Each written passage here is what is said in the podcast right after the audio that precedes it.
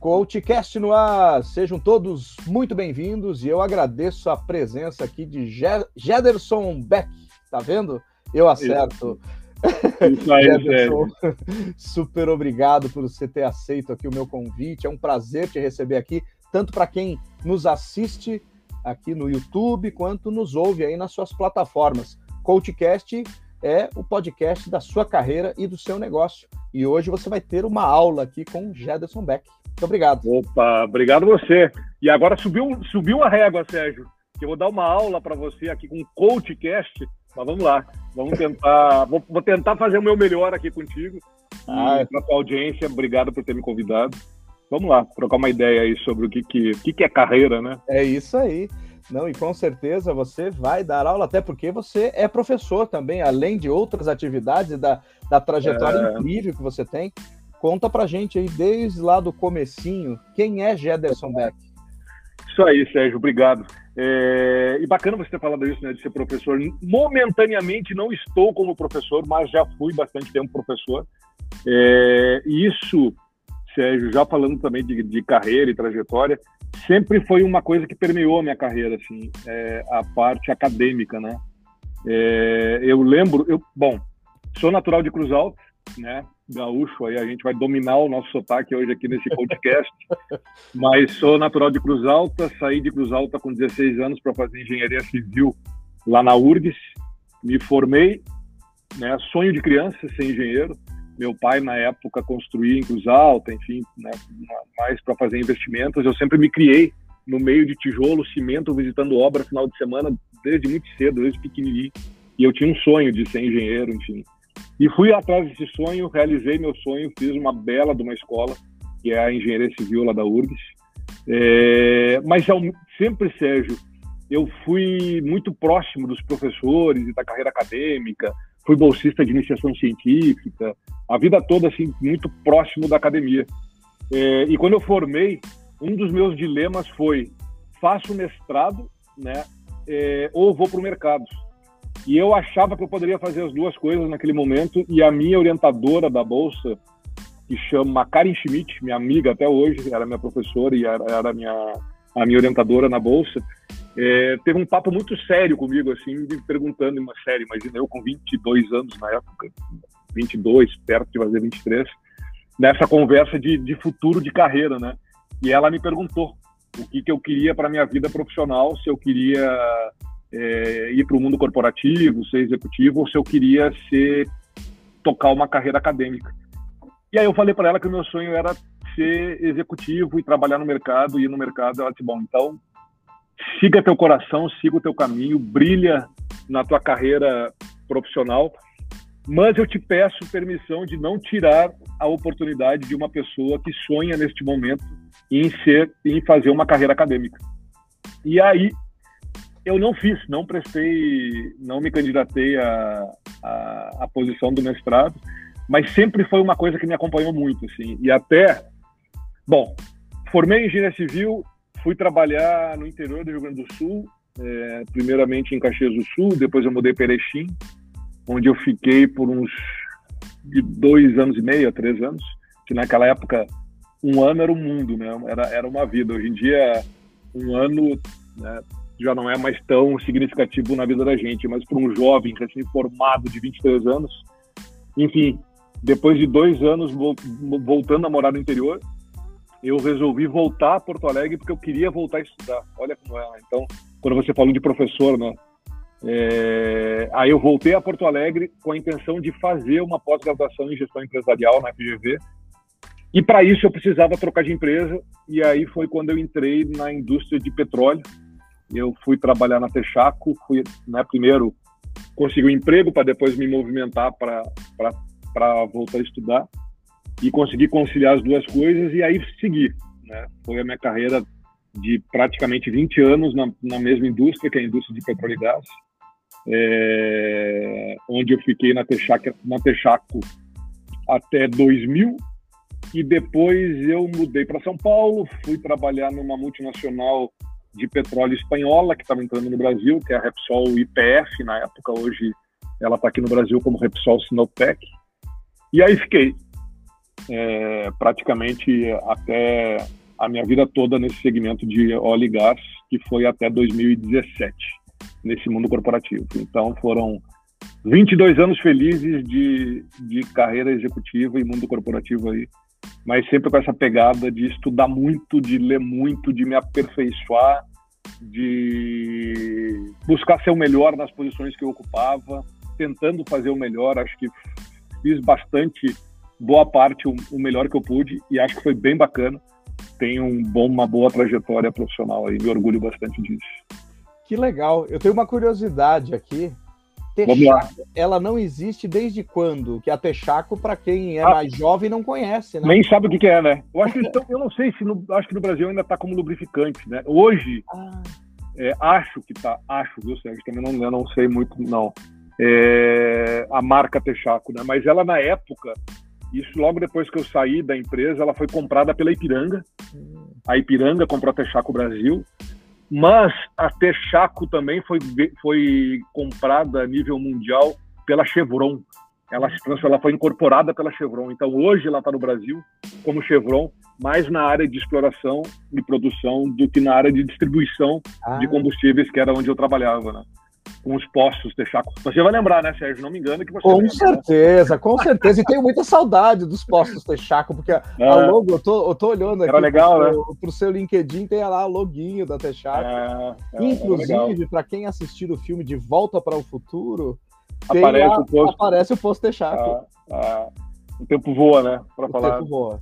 Que é. foi um ícone dos anos 80, inclusive, né? Era é, muito, tinha é, muito posto gasolina, de gasolina. Muito legal. É, muito legal. legal. E aí, é, isso também, né? É, e trabalhar numa empresa multinacional também foi uma coisa que mudou muito a minha forma de pensar, a minha forma de atuar. É, eu tive excelentes mentores, né? Falando nisso também, eu tive excelentes chefes, pessoas que me mostravam a forma de fazer as coisas acontecerem. Imagina, eu tinha na época 25 anos de idade e fui contratado para uma posição é, para assumir a área de engenharia da Texaco no Rio Grande do Sul, sem ter experiência nem do segmento e nem como gestor. Né? Então, assim, eu acho que era, foi, era muito de uma característica que eu sempre tive, assim, meio desbravadora e meio é, de dar cara, assim, no tipo, cara, não sei, mas eu vou saber fazer e fui escolhido, né? Então, assim, era uma única posição, eu não não fui indicado por ninguém, na época, é, se, se, se, candidatava por anúncio no jornal, e você sabe bem que era o jornal Zero Hora na época. Eu vi um Verdade. anúncio da Zero Hora, anúncio fechado no jornal, que uma companhia de petróleo estava buscando engenheiro civil, né? É, para atuar no segmento de petróleo, enfim, daquela coisa resumida, mandei meu currículo, fui chamado, passei por duas, três entrevistas e consegui a vaga. A vaga foi minha e eu fui contratado, né? falando em você está contratado. Né? É. Então, e aí fui muito feliz, assim, eu, eu, sempre fui muito dedicado, né? Sempre acho que tem coisas, Sérgio, assim que independe de, de carreira ou de indústria. Sempre tratei todo mundo, todo mundo com muito respeito. Eu sempre também fui muito respeitado. Eu nunca, graças a Deus, assim, nunca sofri nenhum tipo de comentário do sentido de ah, você é muito jovem, ou você não está preparado para essa posição, ou é, até hoje, até hoje, né? Quase 30 anos depois eu escuto pessoas falando: ah, essa cadeira é muito grande para você, ou você é muito grande para essa cadeira. Entendeu? São coisas assim que eu, que eu ainda escuto, eu me, um pouco me assusto, assim, tipo, cara, não existe isso. Existe é você ser a pessoa para assumir determinada posição e, e fazer o negócio da forma como a empresa ou as pessoas estão esperando que você faça, né? Então, assim, é, fui, fui feliz demais, assim, ocupando as coisas que eu, que eu, que eu fazia e, enfim. É, que legal. Quando eu falei para vocês, pura. Quando eu falei para vocês que ele ia dar uma aula, tá vendo? Ele já começou a dar aula, porque é, é isso. para quem está começando na carreira, o importante é isso que você falou agora. É, é. Vai, Entregue o seu melhor. É. Não importa se tem 25, 26, 27, 28, 22, formou. Vai, entrega seu melhor, né, Jederson? É, porque assim, Sérgio, hoje, né, no, no, alto dos nossos mais de 50, hoje somos 50 a mais. Isso. É, a gente ainda tem medo, né, Sérgio? Sim. Os medos são, os medos são diferentes, né? O medo é diferente do Jederson com 20 anos uhum. para o Jederson de 50, porque a gente é, já viveu muita coisa. A gente consegue. A diferença é que hoje em dia a gente já consegue ter um pouco mais de, de, de malícia, né? Talvez que com 20 anos você não tem. É, mas por isso que eu falo que eu tive muita sorte, porque as pessoas que cruzaram o meu caminho foram muito bacanas comigo, sabe? Assim, eu tive excelentes mestres e professores e colegas e chefes. É, me diverti muito, assim, né? foi, foi super bacana. Sinto saudade disso, né? Da, de ter convivido com as pessoas que eu convivi, mas, enfim, carrego a maioria delas comigo até hoje. Que legal, que legal. E eu tenho uma, uma, uma uma questão aqui.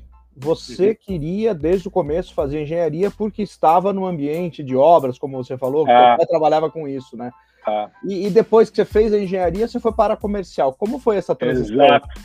Então, assim, é, eu, pouco, eu pouco trabalhei como engenheiro civil, né? Então, esse meu sonho foi mais de fazer a faculdade é, e também eu fui para uma, uma posição de gestão técnica dentro da Texaco é, quando eu assumi a posição lá. E depois, cerca 10 anos depois, eu fiquei como gestor de área técnica também na Repsol é, por sete anos. E aí veio a oportunidade de eu assumir uma cadeira de gestão comercial é, na área de gás. E na época eu, eu de novo, né, dei uma tipo, uau, mas por que, que eu estou sendo escolhido para essa posição? Né, se nunca ocupei e também era uma posição é, para gerenciar nível Brasil é, a Repsol Gás na época. É, e eu fui ter uma conversa com essa pessoa que me convidou, que era o meu chefe, era um argentino, Marcos Capdepon. E aí eu perguntei para ele por que, que eu tinha sido escolhido, né? Por que, que era, por que, que eu. É, e aí veio muito de comportamento, né? Ele queria uma pessoa técnica, então era um, era um comercial técnico, era uma venda técnica, era uma venda B2B, era uma venda é, industrial, né? Para clientes industriais e fazia muito sentido que eu fosse engenheiro, né?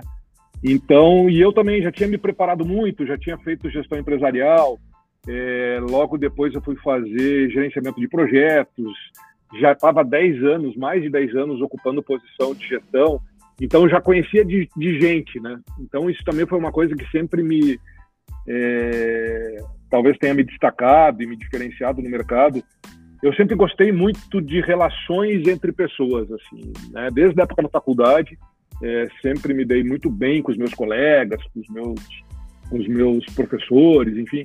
Eu sempre fui uma pessoa muito de fácil relacionamento, Sérgio. Acho que isso também facilita o caminho da gente. Então ele queria, naquele momento, uma pessoa que conhecesse da empresa.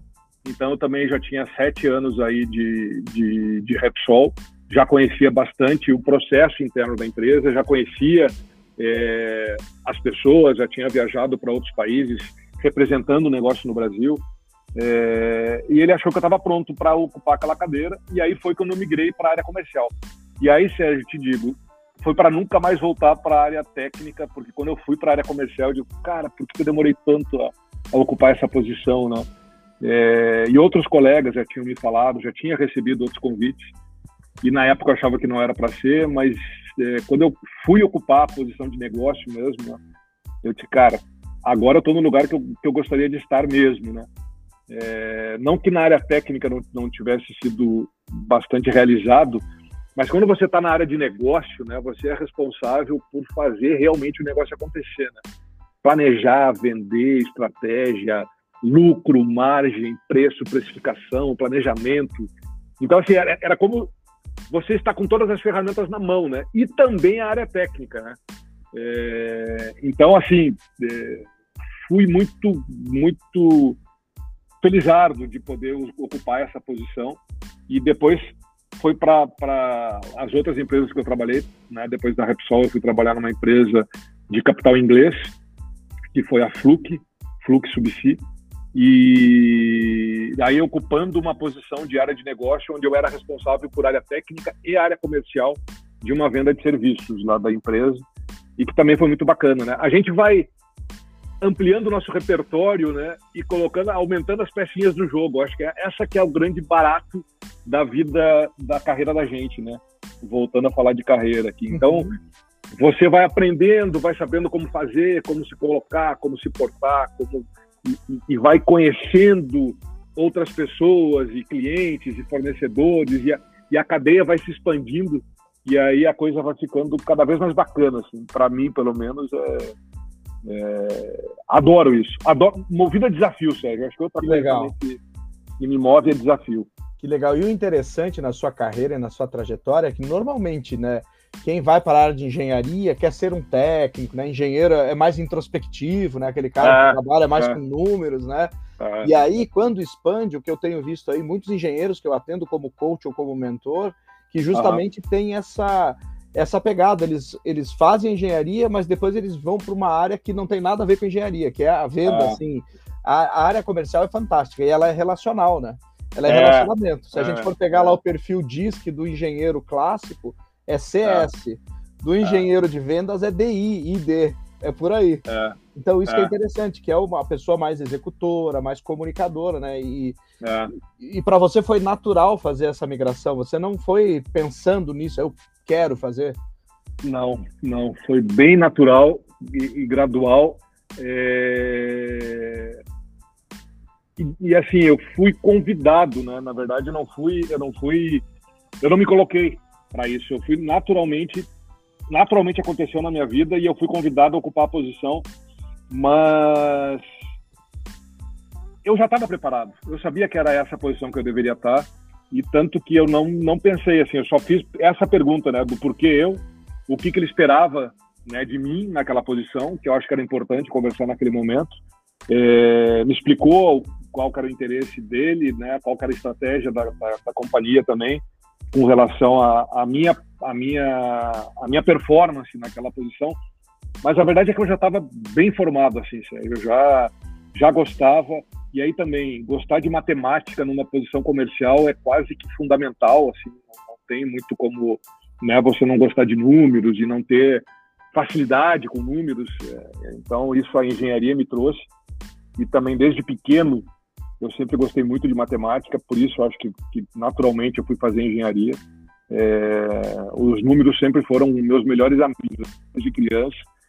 Mas outra, outra característica e outra coisa que eu também acho que é bem forte e influencia muito na minha carreira, meu pai era político lá no interior do Rio Grande do Sul, sou filho de professora, então assim, eu acho que a, o fruto não cai longe do pé, né? Então assim, é, é, também eu falo isso da a influência do meio que a gente vem, cara, faz toda a diferença, assim, sabe? A, a minha casa sempre foi uma festa o meu pai sempre adorava receber, sempre tinha, tinha, tinha alguma coisa acontecendo na minha casa.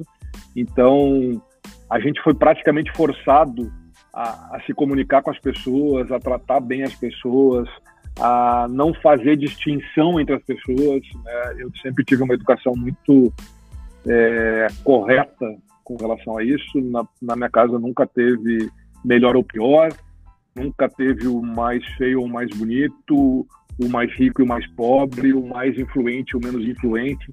Todo mundo sempre foi muito tratado com muito respeito. E, e o meu pai nos forçava. Assim, meu pai e minha mãe era quase que era uma obrigação nossa ter esse respeito com as pessoas. E isso também acho assim me alavancou demais, né? Porque imagina, 16 anos de idade, sair de casa e eu já me já me sentia maduro para morar sozinho e imagina morar em Porto Alegre, é, numa cidade infinitamente maior do que Cruz Alta, mas eu já tinha maturidade para enfrentar esse desafio. Então, assim, também outra coisa que, que fez e acho que faz diferença na vida das pessoas é que você tem a oportunidade de assumir desafios que você assuma o mais rápido possível. Com menos idade, né? Eu acho que é também o mundo e eu vejo as novas gerações, né, os pais meio que super protegendo os seus filhos, não, meu filho, né, calma, não, não sair de casa tão cedo. E eu vejo assim, puxa, se você tem um filho ou um sobrinho, um afilhado, e que você vê que essa pessoa tem vontade e potencial para sair, cara, impulsiona a sair, dá o caminho, solta dá as condições, mundo. mas solta para o mundo, assim, deixa a pessoa brilhar e ser feliz, sabe? Eu vejo assim, E ainda vejo muitos jovens, também mentoro jovens e pessoas, uhum. né? É, eu sou mentor do programa Pro Líder, é, então, assim, eu vejo uma juventude é, brilhando no mundo, sabe? E aí, talvez essa relação também que eu tive com Cruz Alta, Porto Alegre São Paulo, as pessoas que eu mentoro, que são daqui de São Paulo, cara, hoje, hoje o mundo, a gente vive num mundo muito maior e totalmente globalizado, né? E aí essas pessoas, esses jovens sonham com MIT, com Harvard, com... Cara, e vão, e vão, e brilham, e voam, entendeu? Então, assim, e me dá uma sensação de, tipo, temos esperança, o Brasil vai ser um, vai ser um lugar bacana, sabe? Assim, não que não seja, mas eu tenho muita esperança, porque tem uma juventude muito bacana, fazendo muita coisa legal aí. Tem, tem. Eu também tenho essa esperança, espero que ela se é. concretize é... nos próximos anos, que mentes também. brilhantes tem aí, é. você falou de mentoria, né? Mas mente brilhante tem muita. É, de repente, eles precisam dos mentores certos, assim como nós tivemos lá no passado. Sim. E sim. Eu, sou mentor do Instituto Semear também, que é um instituto que ajuda jovens que passam em universidades é, públicas e às vezes são jovens assim que não têm a condição para frequentar. Sequer o cara tem dinheiro para pegar o ônibus. Parece uma coisa inacreditável. Sim. E esse ah, instituto ah, ajuda, já ajudou a mais de salvo engano, mil, dois mil nesses 15 anos que ele existe. Então é uhum. muito bacana, porque durante um ano o cara recebe uma bolsa auxílio em grana, recebe um mentor e a rede de contatos. Então essa rede impulsiona. Tem gente que já está em Harvard hoje. É, é. é isso. Mas, é, e esse poder dessa rede, né, é, faz toda a diferença. Toda a diferença. Se você, você saber que uma pessoa próxima a você, ou conhecido teu, já foi e, e, e te dá o caminho para fazer acontecer também faz muita diferença. Isso mesmo. E aí também tem coisas. Outra coisa que eu escuto falar e que me preocupa um pouco são pessoas dizendo que hoje em dia é, ser ou não ser graduado não faz diferença. É, e isso me preocupa muito, né? Porque não não é só a graduação, é o meio que você está inserido, são as cabeças pensantes, né? Então é, também me vejo jovens que, tipo, não, então se eu fizer qualquer, qualquer curso em qualquer universidade, está tudo certo, eu só preciso ter um diploma. Não é isso. Né? Assim, joga o, a tua capacidade intelectual no melhor que você possa. Né? E não estou dizendo que ah, todos têm que fazer USP ou todos têm que fazer XYZ, não estou dizendo isso. Mas vai no máximo que você consiga. Porque a influência dos teus colegas e dos teus professores durante essa formação acadêmica, cara, vai fazer toda a diferença na tua vida profissional. Você vai conhecer gente é, diferente, você vai conhecer gente melhor do que você, né? Assim, e, eu, e isso eu vejo muito de mim, assim, por exemplo, eu era um dos melhores alunos de uma escola estadual no interior do Rio Grande do Sul, em Cruz Alta. Quando eu fui para Porto Alegre para fazer parte de uma escola de engenharia na Universidade Federal do Rio Grande do Sul, Cara, eu conheci outros vários Ederson, melhores do que eu, de vários lugares, com outras formas, de que estudaram de uma forma diferente da minha e que me ajudaram a moldar o Gederson daquela época da faculdade. E isso, assim seguiu, né? Eu fui entrando nas bolhas, né, de multinacional, multinacional americana, multinacional espanhola, conhecendo culturas, conhecendo pessoas, conhecendo chefes de diferentes nacionalidades. E isso cria repertório, Sérgio entendeu? É isso que faz a pessoa, isso que faz a gente conseguir. É, e agora eu vou trazer já para o momento atual, que, talvez a gente esteja acabando o nosso tempo, uhum. isso que faz eu poder tomar a decisão de fazer as coisas que eu faço hoje em dia. Isso né? Mesmo. Que é tocando a empresa, que é tocando o meu negócio, que é tratando os meus clientes, é, que é buscando é, trabalhar com quem me interessa trabalhar, é, me associando com instituições que fazem sentido nesse momento para a minha vida profissional isso, isso tende só a melhorar.